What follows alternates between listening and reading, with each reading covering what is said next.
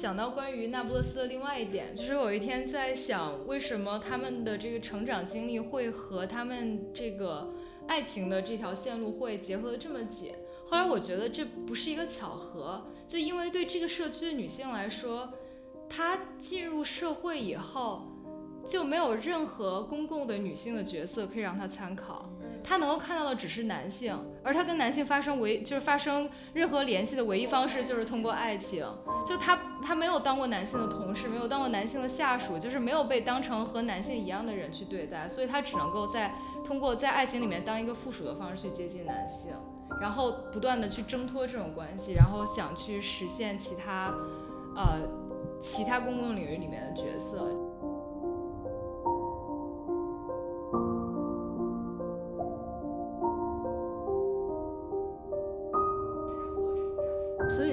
这段感情，你就觉得他像一束光一样，然后斯通纳和凯瑟琳两个很灰暗的人从这个光里走出去，就走进了这个光，又离开了这束光。那尼诺这个就像一滩烂泥啊，就你走出走出了这滩烂泥，你身上依然带着泥。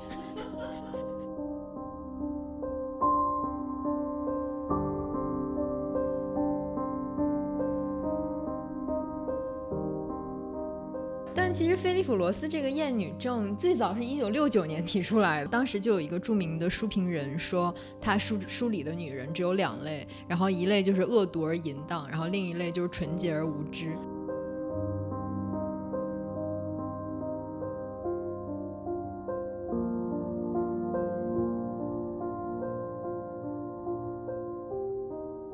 又继续说，他说女性不能作为女人本身存在，即使女性是主角或者配角，倾向上女性总是男主人公的一个牺牲品。然后他就问村上说，为什么您的小说中女性大多承担这样的责任呢？村上回答说，言之有理。嗯。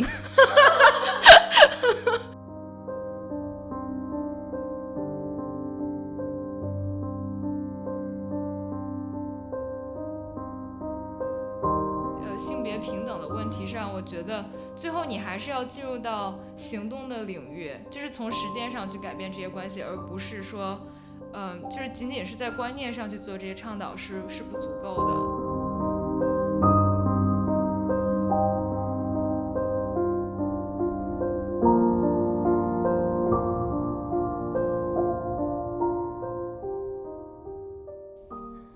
听众朋友，大家好，欢迎收听新一期的《剩余价值》，我是傅视野，我是黄月，我是两位两位主持人，注意一下，我是。剩余价值的常驻嘉宾李书萌，第一次见到嘉宾这么主动介绍自己，嗯，不知道大家还记不记得书萌啊？就是我们之前大家在第五、第六期的时候有请过书萌，然后他是我的大学同学，然后当时他帮我们录了两期节目，一期是讲有机农业，是他博士的研究，然后另外一期是呃讲那个十年前的一个电视剧叫《好想好想谈恋爱》。那时隔三四个月，哎，两三个月之后，舒萌又回来了。然后今天其实请舒萌来，我们想聊一。个比较严肃的话题，我们想聊一下学院生活、知识分子、爱情和性别书写。那这个题其实非常大，呃，我觉得我我我其实想先聊一下，就是我们上上期节目，也就是汪明安老师那一期节目播出之后，其实反响非常热烈，当然很感谢听众对我们的支持。但其实我们也发现一问题，就是在喜马拉雅上面，就大概两三天之内就聚集了二十多条评二十条评论吧，然后里面有大部分在说我和志奇笑得太大声，就是就是有很多人对我又开始笑了，有很多人说这两个主持人能不能不要笑了，这是一种声音。第二。第二种声音是，你们都请到汪明安了，为什么你们自己还要在那儿说那么久？对，然后其实我们对于这种评论，我觉得还是有一点。不高兴的，然后我觉得这背后其实反映了一个逻辑，是说，当我们请到了一个男嘉宾，他的地位、他的社会声望、他的知识都比就是可能比我们高的时候，大家就会默认为说这两个女生应该闭嘴。我觉得这个逻辑其实是非常不好的，其实也是挺男权的一个逻辑。然后从这点，我又想到之前我们一直讨论的一个问题，就是说男性说话的方式和女性说话的方式其实是有不同的。就这个，就是在平常我在我的社交网络。包括给我们发私信的一些朋友身上都能感觉到。比如说男生他会说这这两个女的能不能别笑了，或者说这俩女的直接他他们就会直接说不要笑了，他是用一种命令式的口吻。然后有一些女生会给我们意见，他就觉得说我们在说话的时候就很多嗯嗯嗯这种回应，但是这个我们之后也会注意了。但是女生的语气都非常委婉，就会说你们能不能怎么样，是一种建议式的。然后我们就会觉得这两这其实是两种非常不同的表现方式，但是这种表现方式其实是是有它的性别建构的因素在里面的。然后就又想到说，之前我跟舒萌也聊过这个问题，因为我们都有在研究生院的经历，然后我们经常有一个感觉，就是当我们和一群男生在一起讨论学术的时候。嗯，尤其是不止一个男生在场的时候，那个场面就是非常像孔雀开屏，就是你就会觉得说，男生讨论知识的时候，其实他指向的不是知识，他也不是单纯想讨论知识，他指向的其其实是权利，或者说他其实是想通过展示他的知识来显示自己的这个控场的能力。然后我就觉得这其实跟我们今天想讨论的这个话题，嗯，非常相关。我们今天就是想讨论结合我们三个自身的经历，就是我们身为身。而为女性，然后包括我们自己的一些阅读的经验，然后来讲一下这个学院生活、知识分子爱情和性别书写的问题。然后这背后引申出来的问题，其实是男性和女性的关系问题，也有女性和女性的问题。然后最后引申出来的其实是知识和权力的关系问题。那这些问题，我们虽然它听上去很严肃，但是我们其实并不觉得它离我们的日常生活非常遥远，反而它构成了我们日常生活非常重要的一个部分，然后也是日常政治特别重要的一个部分。那在我做这个漫长的开场的时候呢，黄月姐还在做笔记。我觉得要跟大家解释一下，说今天是一个军备竞赛的升级版。就我们之前只是带几页纸来，然后今天我们每个人都带了两本书来。对，这还没还没有竞赛，就单纯军备已经搞得很紧张。对对对。因为为这期节目，我们每个人都准备了两到五本小说，大概是有一些是之前读过，然后这次来重读，来重新思考怎么样谈这个话题。是的，是的，那我们就开始今天严肃的讨论吧。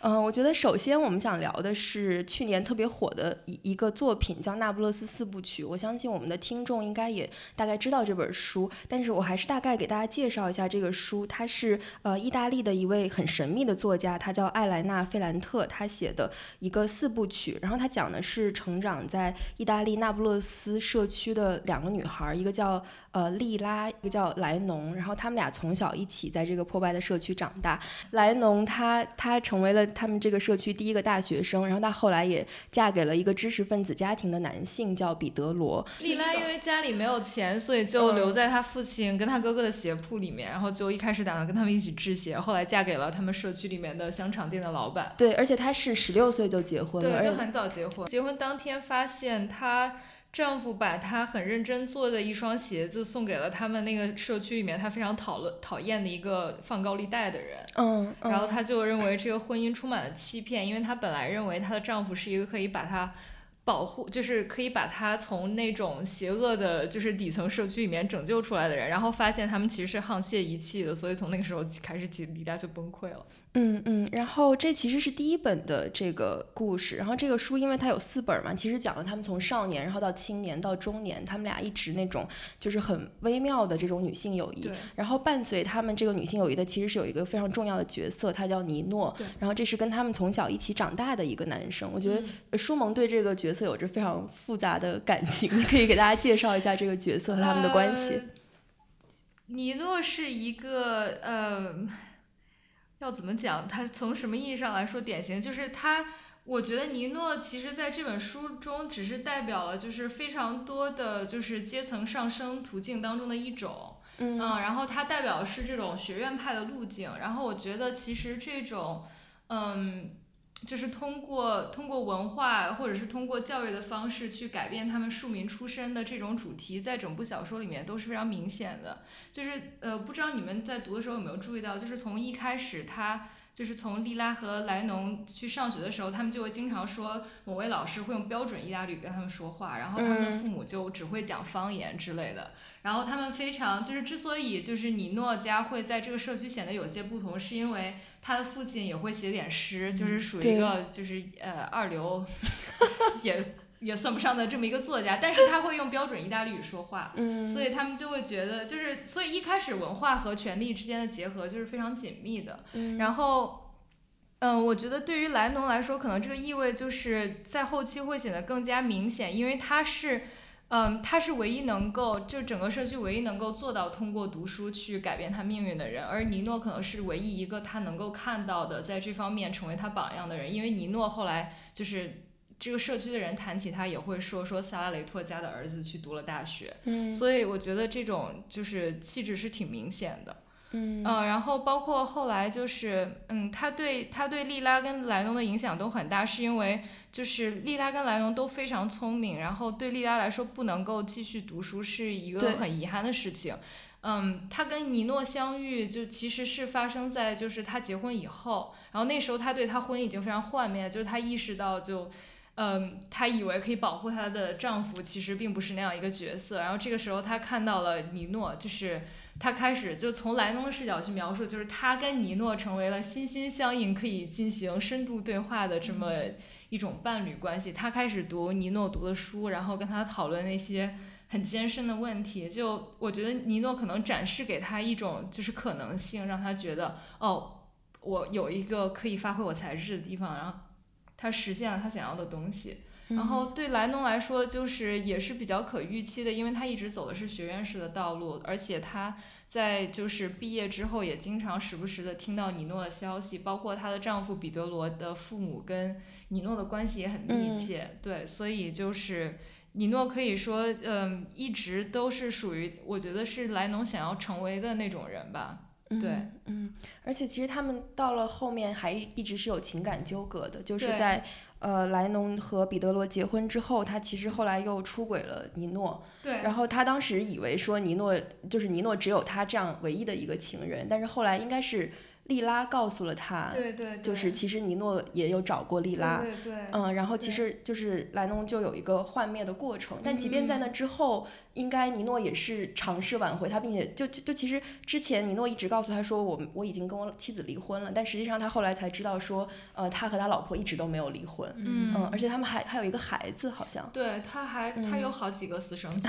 对对对，好像我记得应该是第三部离离开的留下的里面，就是他有一次去尼诺家就撞到尼诺正在和他的保姆吧，对。就是发生了性关系，他正好嗯。撞到了那个场景，然后所以对他来说其实是一个非常幻灭的过程，因为在这个过程中，其实他跟彼得罗的婚姻也并不是那么的幸福。对，其实我觉得他跟尼诺的婚姻不能够，呃，他跟尼诺的这段关系不能够，呃，和他与彼得罗的婚姻拿拿开来看，因为嗯他一开始选择彼得罗，就是因为他是一个标准中产知识分子嗯。家庭出来的孩子。然后他父他的父亲好像算是一个政治家吧，就是一个学者兼政治家，然后他母亲就属于社交名媛的那种，他就觉得哦，跟彼得罗结婚以后真的是完全改变了他出生的阶层，好像他嗯跟他母亲的关系也因此就是疏远了。就，但是他跟彼得罗结婚以后，才发现彼得罗一点都不关心他的才华，就，是他本来觉得通过这个婚姻他实现了他自己，但实际上他没有。嗯然后就在这个时候，尼诺出现了。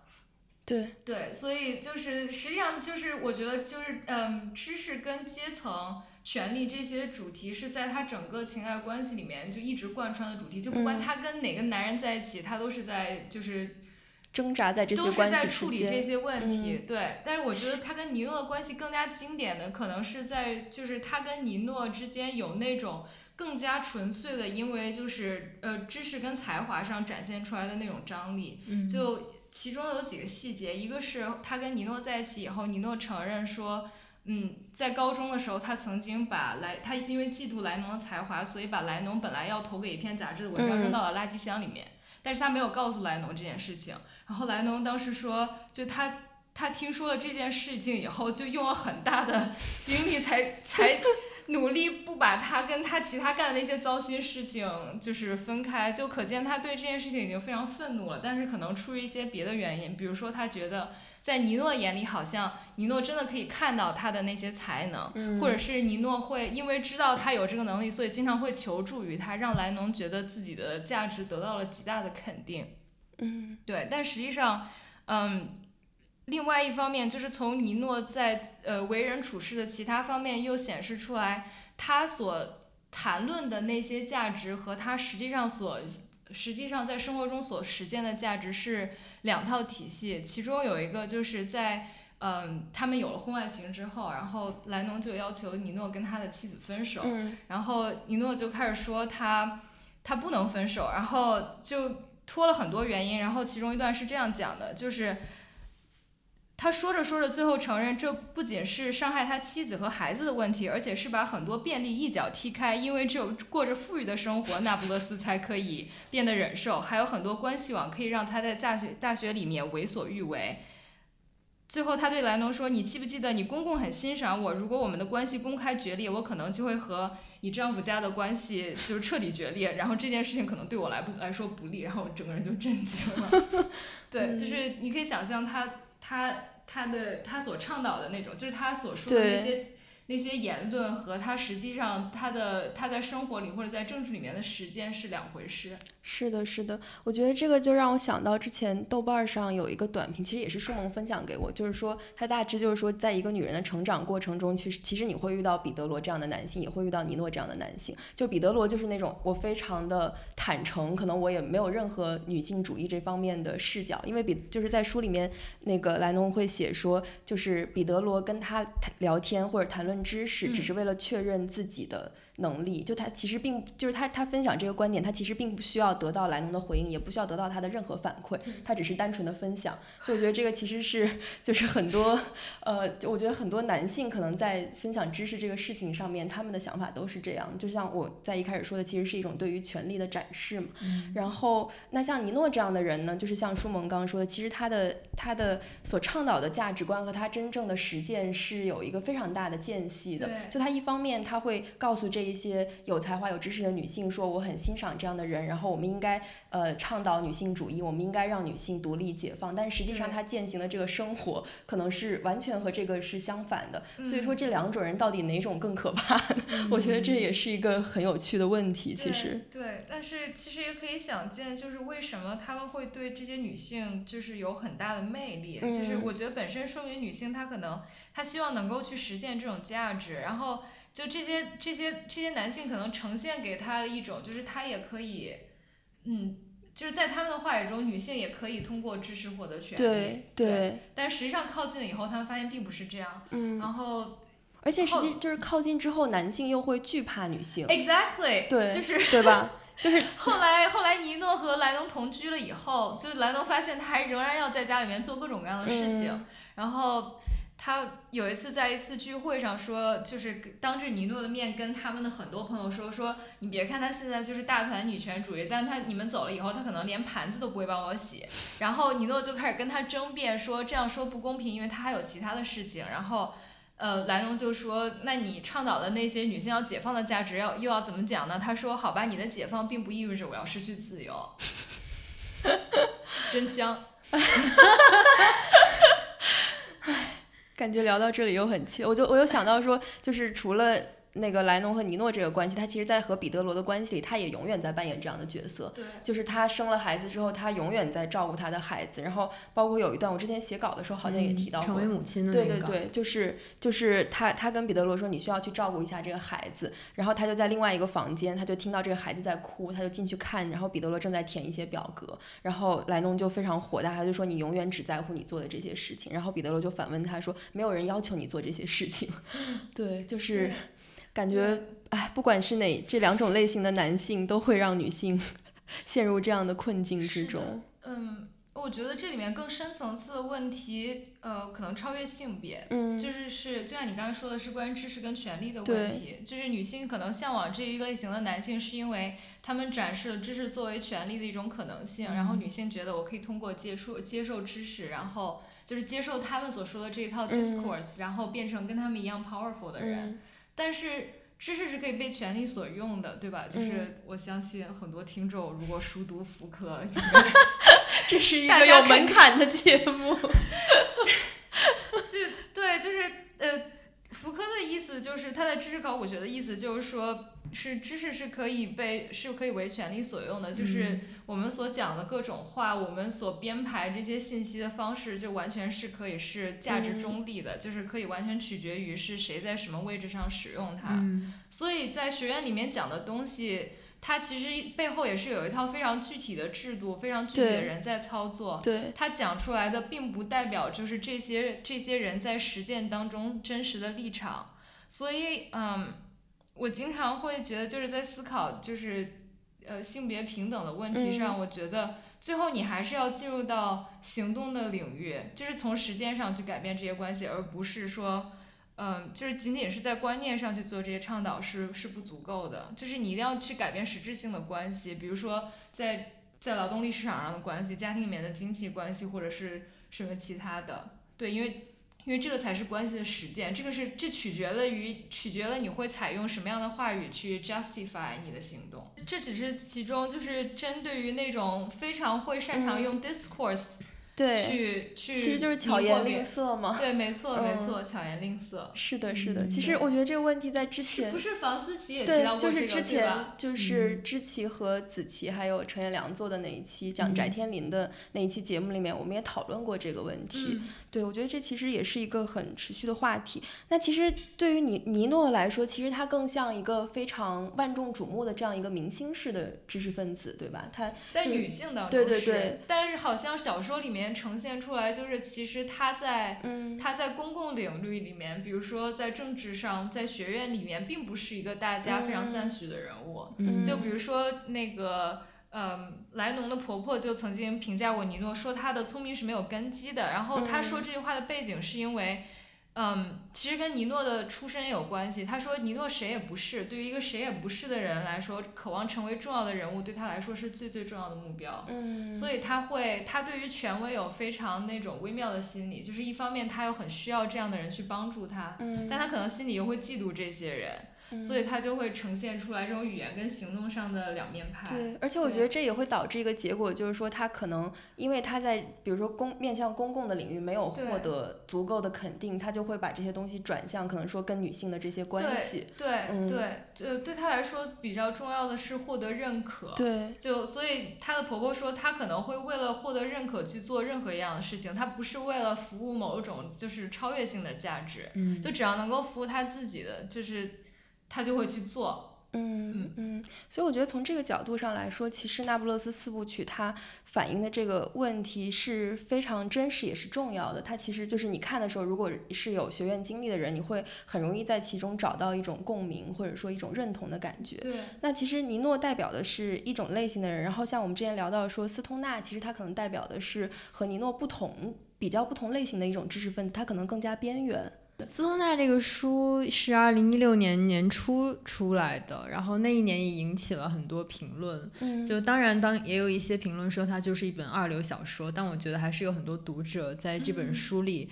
呃，在某种程度上，或者在某个面相上，跟斯通纳获得了一些共鸣。其实这是特别传统的一种西方小说的形式，就写一个人从生到死一生的经历。他并不是一个成功者，他只是一个小人物，甚至是一个一直很失意的，就用舒蒙的话说，一直很 hopeless 的这么一个小人物。就从他的事业到他的爱情，乃至于到到他的女儿，他的未来，就你没有发现一件事情，他是勇敢的，然后他是顺利的。但他学文学这件事情，我觉得是他人生当中的一次抗争。但也不是他来决定的，对不对？但他，所以他是一个说他想要去学文学。他是一个文学教授吗？对，他是文学教授。他从农民的儿子变成了一个文学教授。嗯，刚才我们也谈到那个尼诺跟莱农之间这种。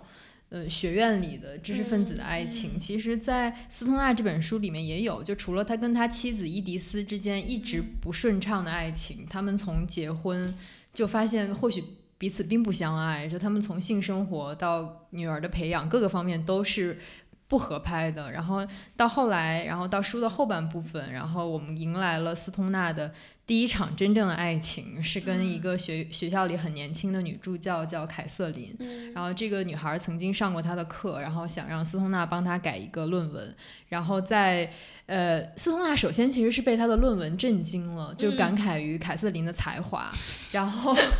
感觉这些关键词不停的在浮现，就男教授的权威和女生的才华。但是我觉得这一场爱情很出挑，或者说我觉得甚至这是一个我觉得文学里面非常动人的一次出轨啊，因为他很诚恳，我觉得对，他没有巧言令色，对对，然后他没有。用自己的知识作为权利去唬女学生。然后这个室友非常就是真就是有其他的论证作为背景，因为他在学院里面真的是个 loser，就是就是凭什么教职都评不上他，然后他想要的学生，然后别的老师就说不行之类之类的，嗯然后最后好像一直也就是在学校里面教教书吧，就是一个戏里面很不起眼的人物，在他。他可能跟凯瑟琳的关系里面，他们两个都进入了文学的世界。是的，对，就是有一段在说，他们觉得在一起的在一起的时间的时候，觉得其他的人都是假的。嗯。对，就是只有他们在一起度过的时间才是真实的。而且他们在一起做爱之后，会说我们同时收获了爱情与文学，就是这话真是 public insult to academia。哎，但是我有一个问题啊，就比如说那个尼诺和莱农，其实就就是他，你觉得他们的区别在哪儿呢？就为什么斯通纳就是真诚的呢？我我在想这个问题，嗯我觉得这个问题很好，就可以深入讨论一下。嗯，因为就是就是我我的意思就是说，比如说在书里面有一些嗯地方显示的是觉，你会觉得斯通纳是他是发自内心的去欣赏凯瑟琳的东西，尤其是在最后，他后来不是跟凯瑟琳分开以后，还收到了凯瑟琳写的书。嗯，然后他说他在读这本书的时候，他眼前就看就像看到了这个人一样，就是他觉得好像重新想起了就是所有当时他吸引他的那些很美好的品质，嗯就是你觉得他是嗯真哦，sorry，他真的把对方当成是一个很完整的人去 appreciate her。哦但是对于尼诺来说，他更像是就是在从女性身上攫取一种肯定，就是他嗯跟你莱农的很多关，他们相处的很多细节是，他向莱莱农求寻求帮助，你嗯。可不可以帮我改这篇文章之类的这些，然后你觉得我说的好不好？然后他对女性所说所说的那些赞美，更多像是接近他们的一种手段，就是嗯。说，因为这样他们可能会对他回报以更多的热情和注意力。但是莱农也说，在实际的相处当中，他不会就是。为这些人做任何牺牲，他仍然是一个极度自私的人，而且会严格的去保护他所投入的那些事情。就是他并没有认识到他需要尊重他的伴侣的需求，嗯所以斯通纳是第一人称写的吗？不是不是不是也是哦第三人称写哦的。嗯我觉得斯通纳这本书里还有一点就是他没有那么多一地鸡毛的东西，他这个感情从进入到退出，两个人都相当的理性和冷静。嗯，对然后而且他们两个同时把把爱情当成了一种，我觉得是在不断学习的过程。就这里有一段话，我可以给大家读一下。嗯书里说的是他们现在一起过的生活，以前谁都没有真正想象过。他们从激情中萌发，再到情欲，再到深情，这种深情在时时刻刻不断自我翻新着。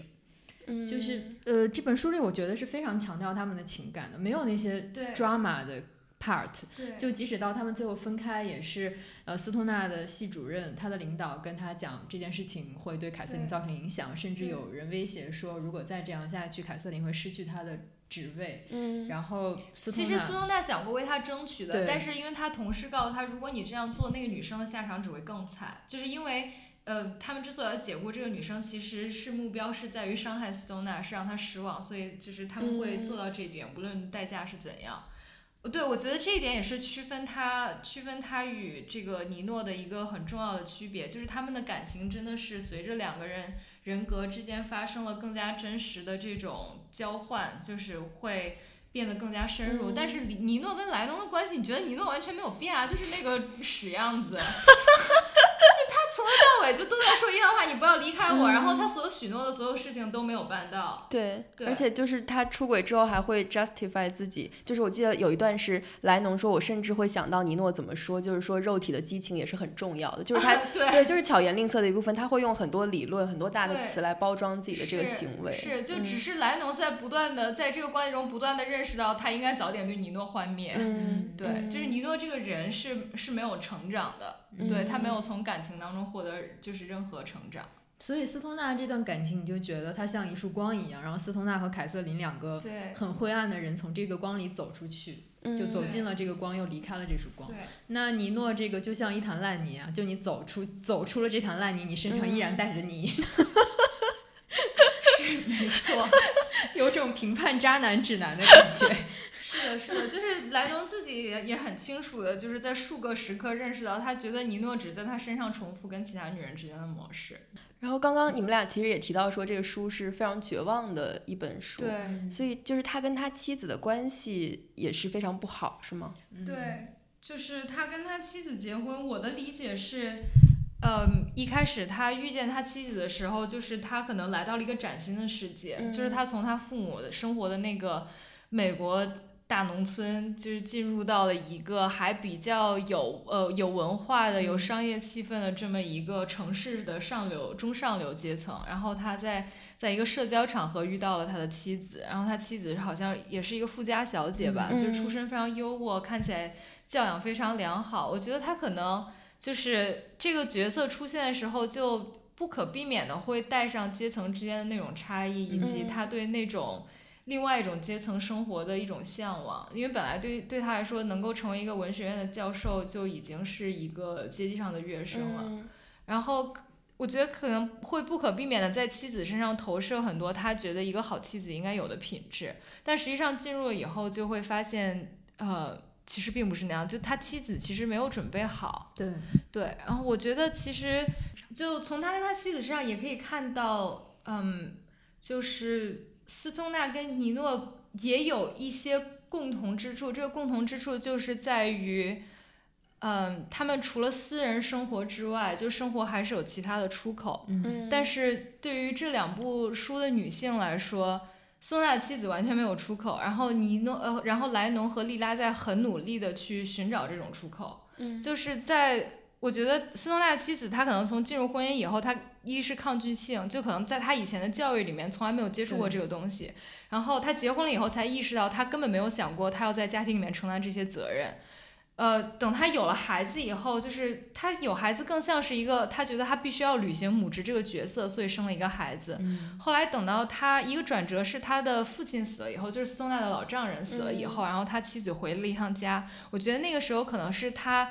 呃，真正的是变成了一个成年人的时刻，就是他他所有能够保护他的人都不存在，然后他意识到他需要独自去面对他的生活了。然后他开始在生活里面做一些非常决绝的改变，比如说他不太在 care 他跟斯通纳之间的关系，然后开始投入兴趣去做一些他感兴趣的事情。同时，我觉得可能他也会非常悔恨自己当时为什么这么早做了一个就是无法再改变的决定，所以他也把他对他婚姻的这种。后悔的情绪投射了在她丈夫身上，就觉得如果不是因为你，我可能不会有今天，或者是我很后悔我为什么会选择了你。这也是为什么她会扭曲她丈夫跟她女儿之间的关系吧。我的猜测是这样子。嗯，对，就是你会看到她可能觉得她人生已经没有改变的希望了，虽然她很努力的。想去做一些事情，让别人注意到哦，他也是存在的。比如说，他会闯入斯通纳跟他学生的讨论会，然后开始说他在什么剧院里面做的一些事情，然后他画画啊、做雕塑啊之类的。所以他是一个家庭主妇吗？对，是的，就他完全跟外面的世界割离开了。然后他每天在家就是除了。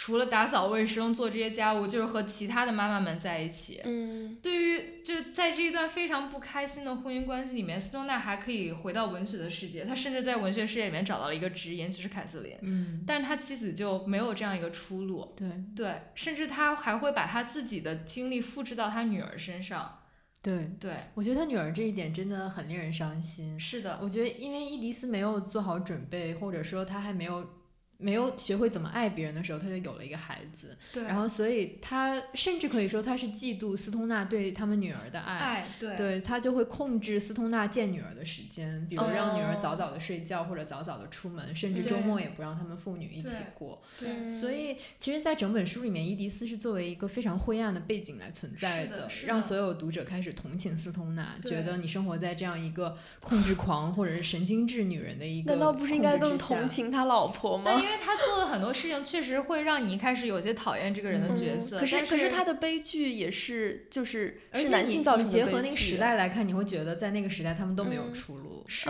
是都没有出路，就是嗯有一有一场有一个场景描写是他们在跟朋友聚会的时候，然后凯瑟琳就在谈话当中他们提起了欧洲，然后凯瑟琳一下子情绪崩溃了，伊迪丝呃伊迪丝就情绪崩溃了。就是因为在婚前，他曾经有机会去欧洲，就是去拜访他的姑妈。然后他说这那可能是我这人生中最后一次去欧洲了，就这句话透露当透露出他可能对那个地方非常向往，然后他很希望可能再去看一下那个地方，但是他没有这样的机会了，就他意识到他人生已经。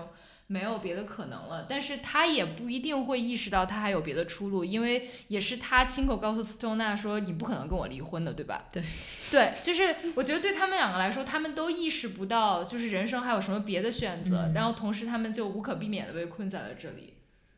听上去这个小说真的是令人觉得 令人窒息。是的，是的，是的，没错。我我我是觉得你在无数个瞬间，斯通纳都应该做出反叛。就是比如他应该反叛戏里的不公正，他应该去争取女儿，他应该去留住凯瑟琳，但他都没有。对对，就所有的事情都这样流过去了。然而你仔细想想，他又不会，他又不可能做出那样的决断。对，嗯，但我觉得这个书里面我还是不太能够接受他对他女儿做的事情，就是他几乎完全没有，他只是微微的抗议了一下他妻子对待女儿的方式，然后他就完全撤走了，他就回到了他文学的世界里面。这个也是我觉得。书中唯一体现出来的男性有特权的一点，就是他可以，他有别的角色可以让他退出家庭生活的这一地鸡毛，但女性没有地方可以退出，所以他妻子就彻底在那里疯掉了。这个书写作的背景是一战之后，是吧？就一战前后，就因为他们结婚好像是一战之后的事情，但之前就一战之前，他就在就在学院里工作了。嗯，你想想想那个时代，女性可以选择的除了家庭主妇之外的角色其实很少，像你能走到凯瑟琳那个。知识水平和那个学术发展的机会的话是非常难得的。是，嗯，这个也让我呃想到关于那不勒斯的另外一点，就是有一天在想，为什么他们的这个成长经历会和他们这个爱情的这条线路会结合的这么紧？后来我觉得这不是一个巧合，就因为对这个社区的女性来说，她进入社会以后。就没有任何公共的女性的角色可以让他参考，他能够看到的只是男性，而他跟男性发生唯就是发生任何联系的唯一方式就是通过爱情。就他他没有当过男性的同事，没有当过男性的下属，就是没有被当成和男性一样的人去对待，所以他只能够在通过在爱情里面当一个附属的方式去接近男性，然后不断的去挣脱这种关系，然后想去实现其他，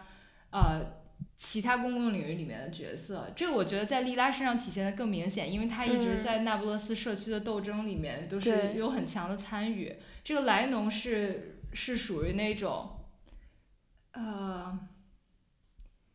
可能因为尼诺对他吸引力会更强大，就是他始终还在很长一段时间里面，他都不能够克服那种知识对他的吸引力，但他最后也几乎是完全幻灭了对这一条，嗯，对这种方式。对。我们讲的斯通纳是上世纪一二十年代的美国，然后那不勒斯四部曲是发生在二战刚结束，对，而且是一个很偏远社区、很贫穷社社区的一个故事。然后我想到那个英国一个作家戴维洛奇写那个《换位》，说的是呃，大概是一九六零年代，就是美国的学运和女女权主义浪潮正风起云涌的时候，然后美国加州一个大学。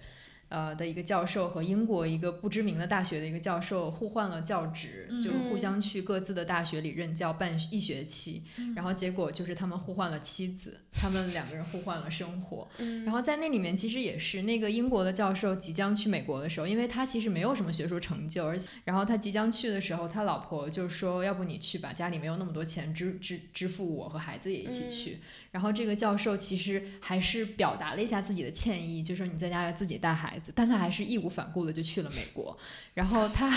他他坐上飞机的时候，他就在想，我是不是需要他跟自己一起来呢？好像也没有这个必要。他说我的妻子的角色更多的是相当于一个传声筒，可以告诉我我的孩子现在怎么样了。那既然我的孩子不在我的身边，我要我的妻子也没有什么用。所以就是，即使完美逻辑完美，即使到了六零年代，其实。在英国，然后一个大学教授的妻子还是这样一个家庭主妇的角色。这个其实问题也很现实，在今天的学术界也会有，就是特别是在就是两个人都在学术界找工作的时候，我们会说有一个 two bodies problem，就是就是说两个人一起去找找教职，然后一般雇雇佣方会 assume 男方的伴侣一定会跟着他去他找到工作的地方，但如果你是一个女性，然后你来找工作，你有一个 partner，他前景也不太确定，他们就会怀疑，嗯，他的他的另一半会不会跟着他一起来这里呢？然后你就有会有原因，会有可能会因为这个原因被拒掉。嗯，对，就是职场上的这种歧视。可以看到这么多年这个情况依然没有好转。对，女性依然没有自己的一个公共空间。但是我很好奇，所以这个《换位》这个小说，它的视角是说是以这两个男教授的视角来写的，是吗？然后他那个小说非常有趣，他那小说分了四章，嗯然后有一章就是完全是他们的互相通信来构成整哦个叙事，然后最后一章甚至是一个话剧的形式。哦，对，然后就是他会在尝试不同的形式来组成整个叙事。所以它其实并没有一个主导视角，比如说一个男是第三性视角、女性视角，但是他对于比如说他呃这两个教授的琢磨和对于他们伴侣的琢磨是差不多多的吗？还是说他主要还是以这呃一样多的，对，然后哦就他的两个伴侣其实也在进步，因为他的两个伴侣嗯也等于出轨了嘛。就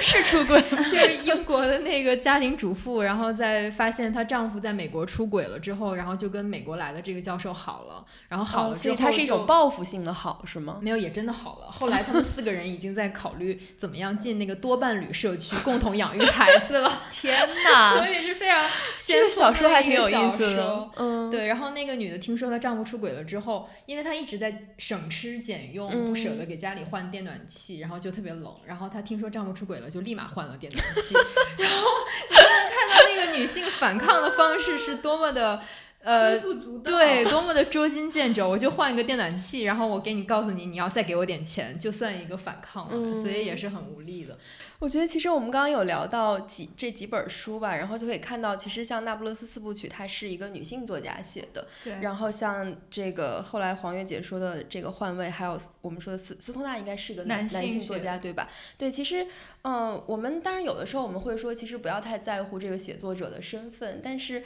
另外一方面，可能他的身份，包括他的性别身份，对于他怎么去刻画或者描写一段感情，其实也是一个重要的部分。对，其实像我们看到斯通纳和这个换位，其实都是一个相对来讲会比较平等的一个视角，对吧？他也没有说偏更加偏袒男性或者更加偏袒女性。但是像有一些作家，尤其有一些男性作家，他其实他的这个视角，他在描写这些事情的视角，其实是非常男性中心主义的。对，比如菲利普·罗斯。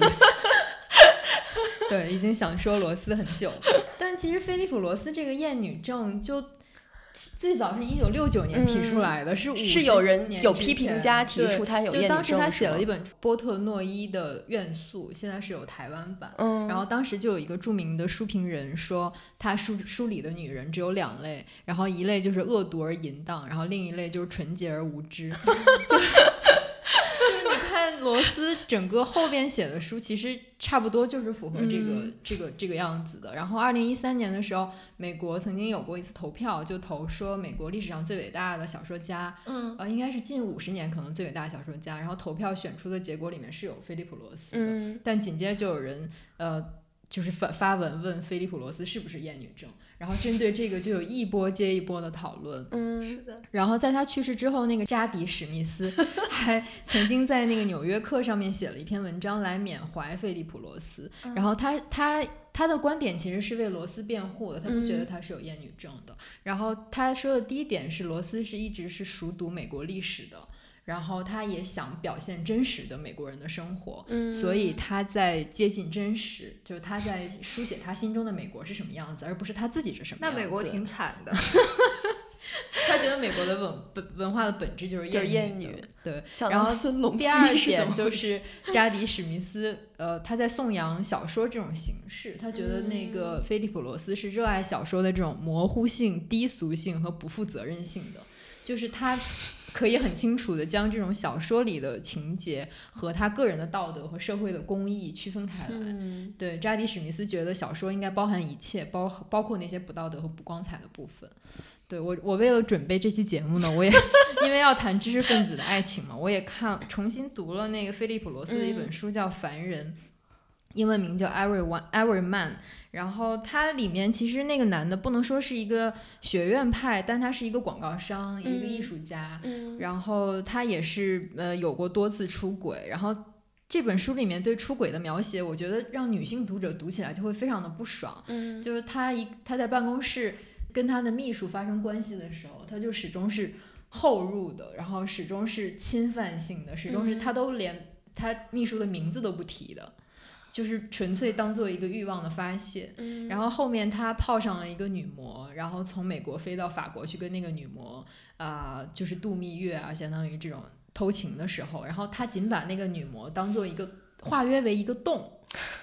然后 Oh my god！Yeah，然后他在后面回忆起这个女魔的时候，他依然用这个洞来代指那个女魔。然后我觉得这个无疑对女性读者确实是很冒犯，，就是就是真的是一种非常严重的物化了，就他甚至都不是一个完整的人，他只是一个工那这个是这个小说中的主人公，就这个主人公是一个什么样的形象呢？那、这个这这本书在就是讲了，也是差不多讲了他的一生，但是主要在讲他的后半生，就他如何害怕衰老，他如何嗯看到他身边的亲人。嗯。死掉，然后他的原来的妻子生病，然后他的女儿生生活遭遇不幸，离婚嗯自己带孩子，然后他的一个一个老朋友离开他，然后他如何 handle 自己的衰老和啊。生命的离去，然后哦但当其实听上去和斯通纳有点像，这个。我觉得很中性啊，因为我觉得现实生活中完全可能有这样的人，就是会把另外一个人化为一个洞，是确实是就很写实。这确实挺美国的，这我觉得是真的。在美国生活了多年的 舒萌觉得这很写实。就我其实还想到另一个，就黄月姐说到这个，就是我之前不是看很多单口嘛，然后就就其实单口里面很大一部分也是在讲性，然后你就会看到说男性讲性和女性讲性是不一样的。比如说像黄阿丽就，就就就同一个话题，就女性生育之后她的身体这个状况不是会变得很糟糕，然后她恢复会很难嘛。然后像黄阿丽她讲这个东西的话，就是你听起来就觉得说女性是很能有共情的，她会讲说，比如说我的就是下半身可能就是。知道怎么从说，感觉这尺度很大。从从身体里掉了出来，对对对，就是包括她，她讲说这个子宫脱落的时候，就是他直接从身体掉出来，还有他会讲说我的就是我我的这个阴道也会变形啊，就是各种他会用一些比喻来形容。然后像另外一个我也挺喜欢的单口演员，他叫 Russell Peters，然后他是一个加拿大人，然后他是印度裔的加拿大人，然后他也他其中他在一个他的单口里面也讲过这个事情，然后他就直接把女性的这个整个下体比喻成就是生育之后的女性啊，整个下体比喻成他说那就像一个着过火的餐厅，没有人愿意进去的。你就会觉得说这两个视角其实非常不一样。就我觉得 Russell Peters 这个比喻就跟黄月姐说这个把它化为一个洞，其实也没有太大本质的差别嘛。嗯而且整本书其实基调是很伤感的。你觉得他在，因为他心脏有问题，他在不嗯断的对抗死亡，他在不断的对抗时间对他的侵蚀。嗯但在他看到年轻女性的时候，他想的依然是那个，就是他每天在公园里坐着，看到一个跑步的女性从他身边跑过去，然后他就忍不住去搭讪，然后去跟人家说：“哦，你你很青春。”然后他就勃起了，然后那个女孩留他他强行把电话留给那个女孩，那个女孩也要了，然后他等了几天，那个女孩没有给他来电话，怎么然后可能？他就非常的什么？非常的失意，然后他就觉得他人生最后一次勃起，他的哎青春不在了。但你不觉得，如果是一个，如果这个东西写在你面前，你不觉得这像一种嘲笑吗？他觉得他清，就是这个这一整个系列都是你脑子里在想什么？你一个糟老头子，这话说的，就你已经这把年纪了，就是就是别人不不会回应你是很正常，你居然会期待这件事情，就在我看来，这这是有点像嘲笑的。所以你觉得这是作家的一种反讽的手段我觉得你可以把它读成一种春秋嗯笔法，也是可以的。但但就是如就我我怎么讲，就是你要说他写的现实主义，我觉得现实主义也就是这样，因为生活中真的是有这种人，但你要不要去写这种人呢？对，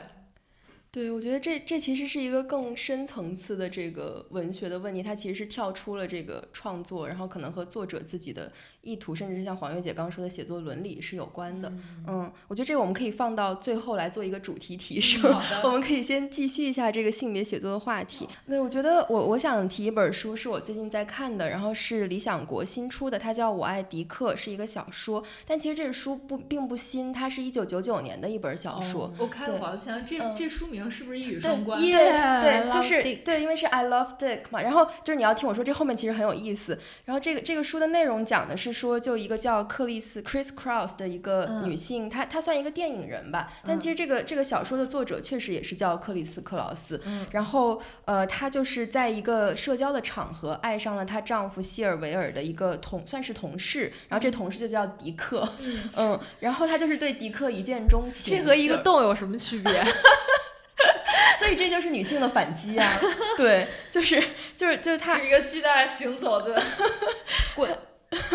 就是他，他爱上了他之后，他就不可自拔，一发不可收拾。然后他就开始给迪克写信。后来在这个过程中，因为呃，她的丈夫希尔维尔他是一个后现代理论家，然后他就发现了 黑死后现代哦，超级黑，你知道吗？这个部分就乐趣就是就是他们在讲自己日常生活的时候会用各种大词儿啊，就是就是就是特别逗。所以我觉得就是就是你如果是经历过那种学院生活，你去看这个书，你就觉得太好笑了，太黑了。对，然后回到这个故事线，就是他。她就开始给迪克写信，后来她丈夫希尔维尔发现了这个事情之后，她就鼓励鼓励 Chris Cross 做这件事情，她甚至和他一起去写信给这个迪克，然后然后她和希尔维尔和克里斯的关系是他们是一对很就是。已经生活了很长时间的夫妻，然后它里面用的话是他们因为没有性生活，呃，很久没有性生活，所以成为了无话不谈的好朋友。所以这个迪克的出现其实也是给他们的生活注入了一些很新鲜的东西。然后再加上 Chris 他是一个做电影的人，所以他们就想说我们要把这个写给迪克写信这件事情发展成一个像行为艺术一样的东西。然后他们就后来把他们的信寄给了迪克，然后其实迪克是有点被吓到。然后在在这个过程中，这个书是分两部分，前一部分就是第一部分就是讲说给。迪克的信，这里面包括希尔维，也包括 Chris Cross 给迪克的信。然后第二部分其实是一长信，就是更加深入的。然后他会讲到很多探讨，包括女性，包括第一人称书写，包括美国六七十年代开始那些女性艺术家。所以它其实是一是一个很女权主义的作品。然后在这个过程中，他探讨就是说我们女性自我们要如何面对女性自身的欲望。然后你看到最后会发现说，其实从始至终迪克没有出现过，就或者说他不重要，他其实只是一个 Chris。用来展对投射自己的欲望，或者说书写自己的欲望的一个媒介。然后，因为这个这个书它其实有一个同名的美剧，我也很推荐大家看，我觉得非常好看。然后它这个改编里面有一个场景，就是说迪克知道这个事儿之后，他就去找希尔维尔，然后这两个男性就展开了一场对谈。然后希尔维尔他就觉得说，我觉得 Chris 这个行为其实是很勇敢。你就想说，女千百年来女性都作为男性的灵感 muse 出现，然后这一回其实他就他就相当于迪克是作为 Chris 的这个灵感缪斯出现，然后希尔维尔就问迪克说：“你有什么感觉？”迪克说：“说实话，我觉得我被羞辱了。”对，所以我觉得他其实是在颠倒和翻转这种权力关系，然后他非常巧妙。然后他这个剧的第五集也很有意思，他就是。由四四个到五个女性组成的一个独白，然后就他们所有人都面对着这个镜头，然后就讲述说他他讲的其实是我和迪克的故事，比如说我什么时候遇到了迪克，就这里面有 Chris Cross，然后还有他们那个呃，应该就是那个那个学大学的一个 lesbian，然后他他也讲说，就他从小把迪克作为他的那个 role model，然后他就觉得他小时候看到说迪克是怎么给女孩子写情书的，迪克是怎么做那些很很酷的姿势，比如说壁咚女生啊什么，然后他就学到了这个东西。然后还有另外一个女，一个白人女生，就是她还有一个黑人女生，然后他们都和迪克发生了关系，但是他们最后都通过和迪克发生关系而找到了自我。我去，什么灵丹妙药？对，就就是就是非常有意思。而且这个书最有趣的是，它就它大概是三百一十二页，然后它前面这这不是讽刺吗？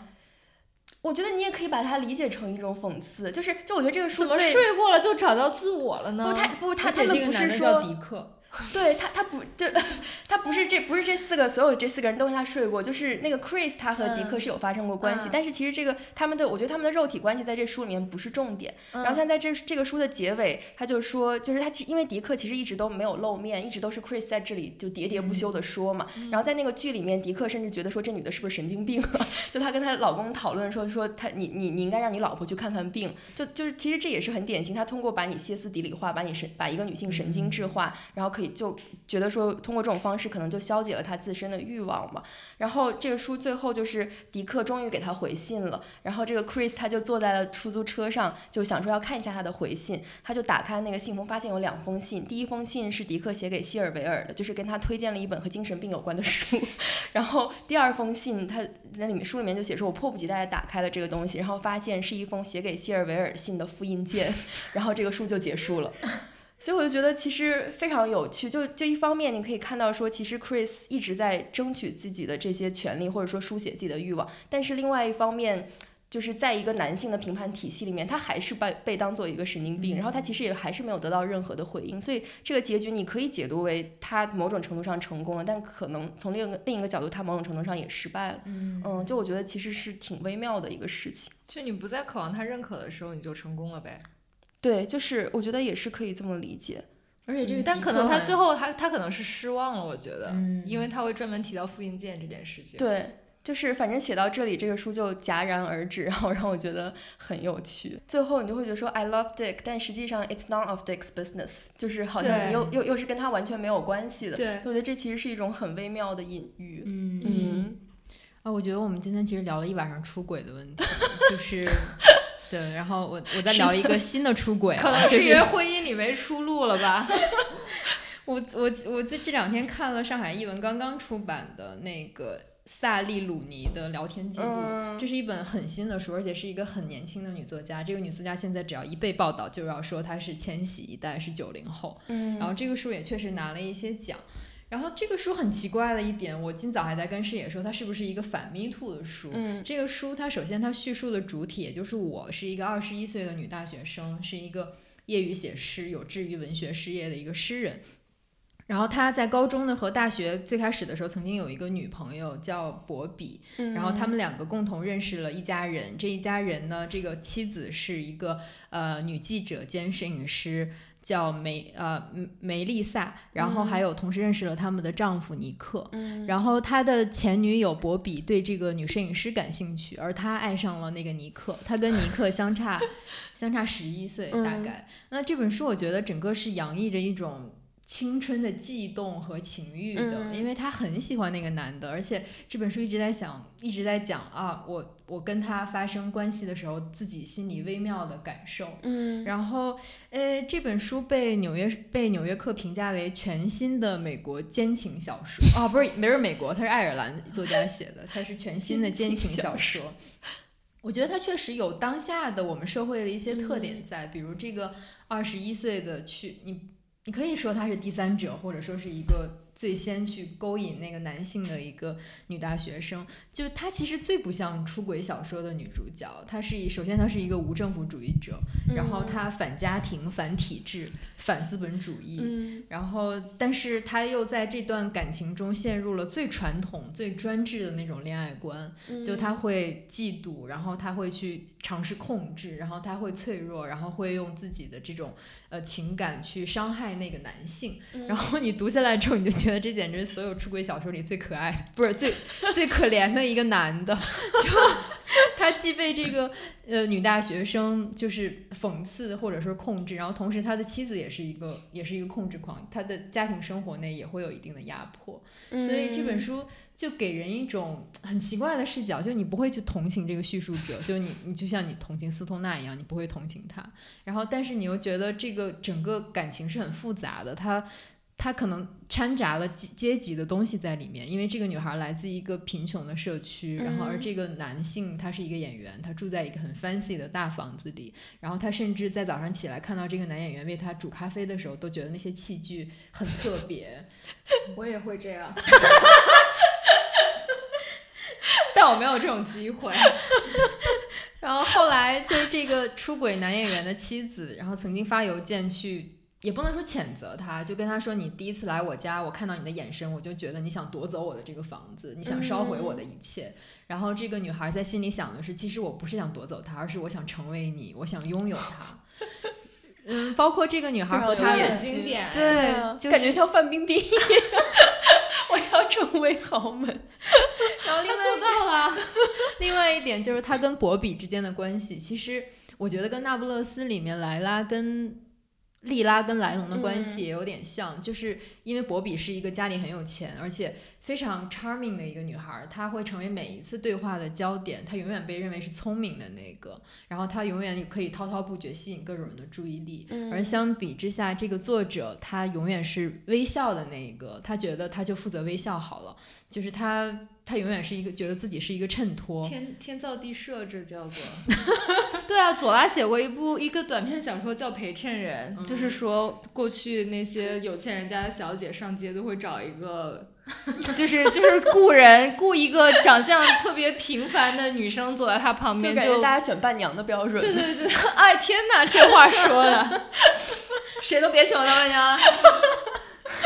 所以这跟第一部《我的天才女友》里面也很像。那个时候莱农会觉得自己是莉拉的衬托，会觉得她才是光彩照人的那一个。对，但后来这种关系也不断的发生转折吧。嗯，所以我觉得女性和女性的关系其实还是非常微妙的一种关系。对，所以我觉得这两个女性她们也是，虽然也有互相伤害啊、互相嫉妒的部分，但更多还是一直在互相陪伴、互相帮助、互相发现。嗯，然后最后他们不是最后，反正他跟那个男的分手了之后，他们又成了恋人。而在这个小说，他又留了一个开放性的结尾，就是这个男的又要开车来找她了。对，所以我们也不知道这个出轨的 affair 会纠结到什么时候。对，嗯，这有点有点共生性的感觉，就是好像。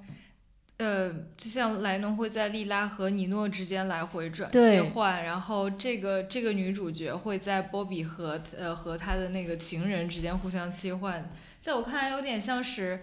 会试着看在谁身上能够找到更多可能性的那种感觉，对对，就在谁身上能够觉得哦，我更接近我想要的那个东西，就会跟谁在一起。对，所以这本呃聊天记录也时常在书评文章里被拿来跟那不勒斯部那不勒斯四部曲对读嘛，嗯，就是还他们两个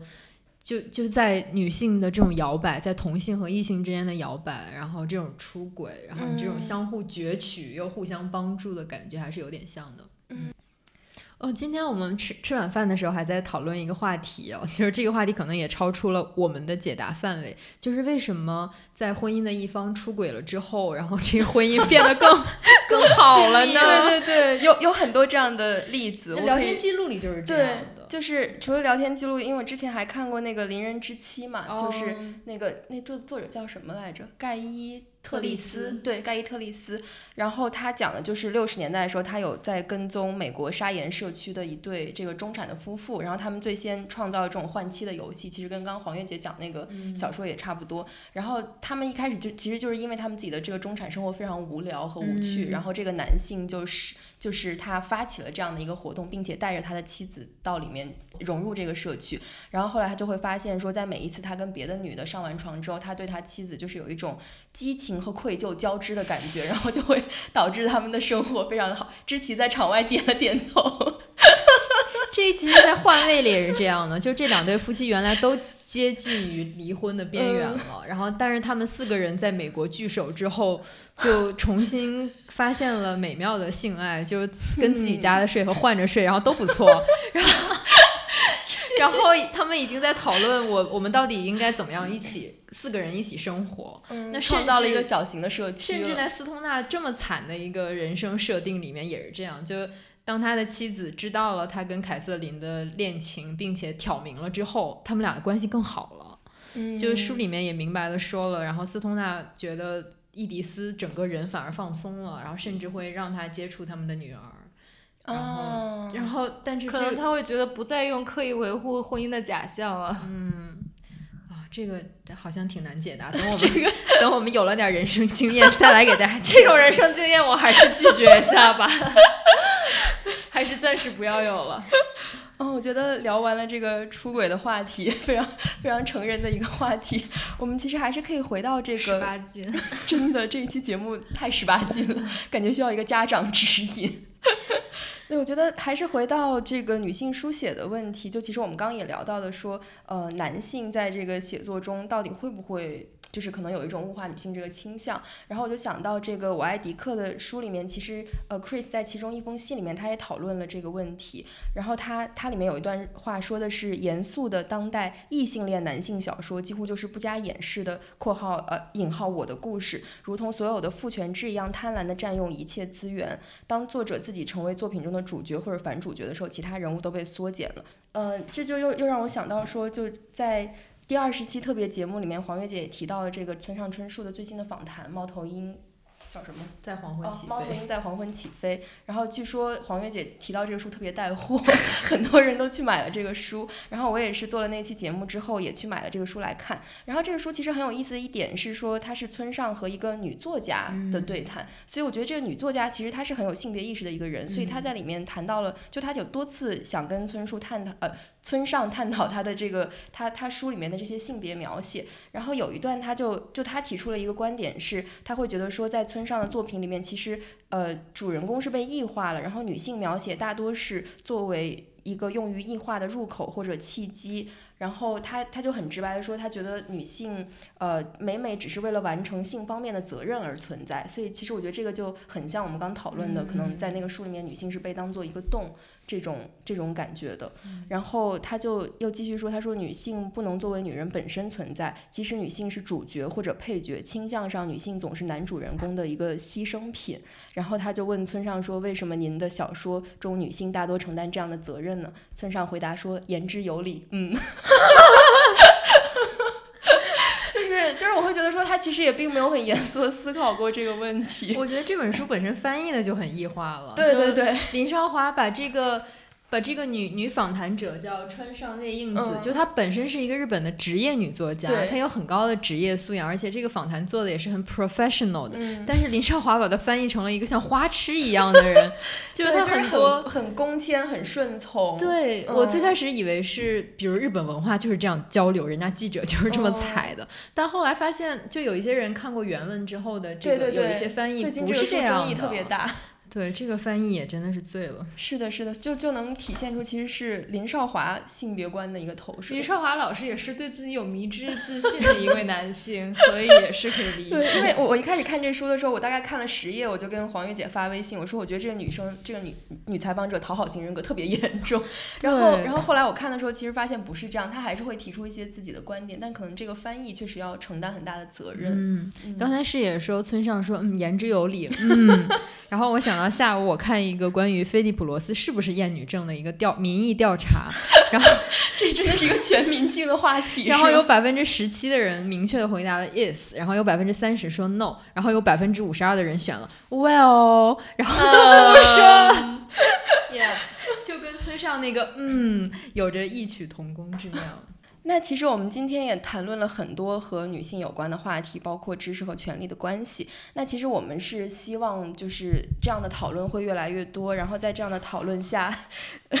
在这样的讨论下，就是关于女性的探讨，其实能够更加走向公众，然后走到公众的领域，而不是限于一个比较私人的小范围的一个讨论。那最后，我觉得我想引用也是我爱迪克里面的一段话作为结语。我觉得他其实说的非常好，他就讲说，为什么女性的脆弱性只能在色情化和个人化的情况，在反馈在她自身上时才可以被接受呢？我们已经在用一种哲学的方式对待脆弱性了，但为什么人们一直对此视而不见呢？然后在这封信的末尾，他说：“我在给你的一封信中这样写道：亲爱的迪克，女人之间发生的事情是现在世界上最有趣的事了，因为这些事很少被讲述。所以我觉得我们希望做的也是说，呃，通过我们的讲述和讨论，把这些事情传达给大家，然后希望大家更多的关注关于女性的话题。好，那我们今天节目就到这里了，感谢大家收听，我们下期再见，再见，再见。”